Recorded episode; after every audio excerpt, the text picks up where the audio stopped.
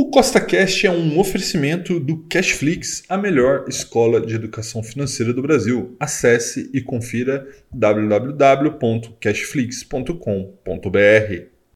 No podcast de hoje, eu vou responder algumas perguntas que vocês deixaram nos comentários do YouTube, tá? Então, se você já gostou da forma como esse podcast vai rolar, segue o CostaCast aí nessa plataforma, pois temos novos podcasts todas as semanas, sempre com o mesmo intuito colocar mais dinheiro no seu bolso. Lembrando, nada do que eu falo aqui é uma recomendação, é apenas para te inspirar a investir melhor, tá bom? Então vamos lá. A primeira pergunta é do usuário MapFro, né? Comprei BMGB4 um pouquinho.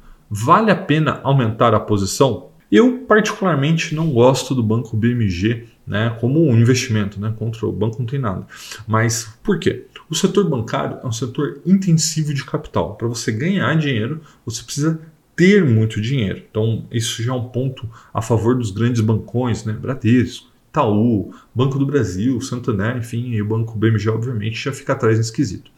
Outro ponto importante é o seguinte: como que esses bancos pequenos ganham market share, né? ou seja, ganham clientes? Basicamente operando com custo mínimo ali, com margens mínimas, e esse é um grande problema. Né? Para você ter ideia, hoje é, a margem do Banco BMG é em torno de 1 a 2%, enquanto do Banco do Brasil, por exemplo, é 14, 15%. Então é um, um Davi contra Golias. Tá? Só que dessa vez eu acabo preferindo Golias, né? Porque acredito que nesse setor existem opções muito melhores, muito mais baratas, muito mais lucrativas que o BMG. Então eu particularmente não invisto no BMG.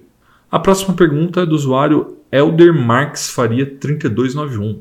O que você acha da carteira do senhor Barsi? Bom, primeiramente lembrar que o Barsi é um dinossauro aí da bolsa brasileira investe desde os anos 60, dos anos 70, não, tenho, não sei exatamente qual década ele começou, mas aí com certeza mais de 50 anos de bolsa, né? ou seja, uma pessoa extremamente consistente, uma pessoa que se tornou uma referência para todos os investidores e é uma referência para mim também, não deixa de ser.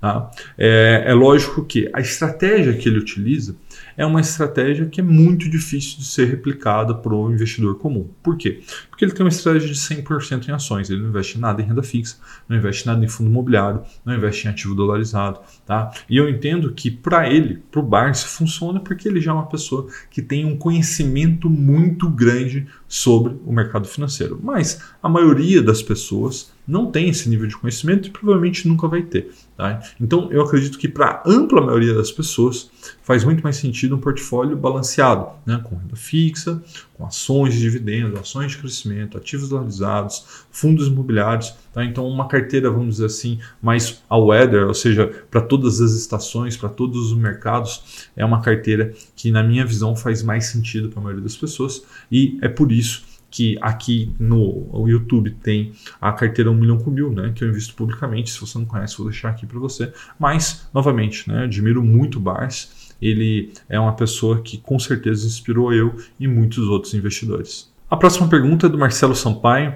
Qual é a melhor por na carteira, né? MXRF11 ou XPLG11? Bom, essa é uma pergunta muito comum e, na minha visão, a pergunta está errada. Né? Vou te explicar o porquê, Marcelo.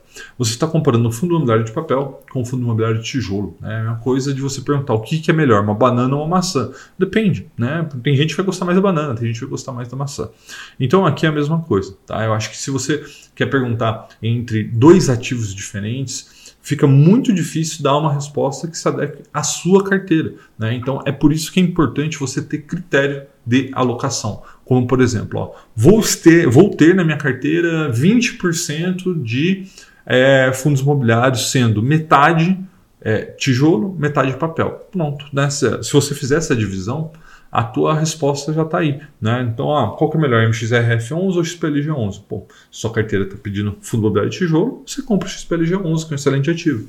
Se a tua carteira está pedindo fundo imobiliário de papel, você compra o MXRF11, que também é um excelente ativo. Né? São dois excelentes ativos. Qual que é a questão? A questão é, pode ser que a minha carteira esteja pedindo um XPLG11 pode ser que a sua carteira esteja pedindo MXRF11. Então, não tem como comparar as duas coisas, cada carteira é única, então você precisa estabelecer o seu critério de alocação para que essa resposta seja respondida. Pergunta do Saulo Sérgio, né? Rafael, por que você cita a Bíblia e a maioria dos cristãos não prospera. Eu sou famoso, faz tudo, economiza em tudo e não sobra nada para guardar. Ó, primeiramente, Saulo, na, na realidade, na, na, sua pergunta já tem um erro, né? E eu acho que esse erro pode te ajudar a repensar as coisas, né? Você nunca economiza para guardar você primeiro você guarda. Depois que você guarda, você vive com o que sobra, tá? Então, a primeira coisa que você precisa fazer quando você tem recebe seu salário, enfim, quando você recebe um dinheiro e você tem um projeto de, de longo prazo, você não quer depender do governo, você não quer depender de ninguém, é, você precisa. Primeira coisa que você faz, guarda o seu dinheiro. Ah, Rafael, mas se eu guardar 10% do que eu ganho, eu não vou conseguir fechar as contas do mês. Bom,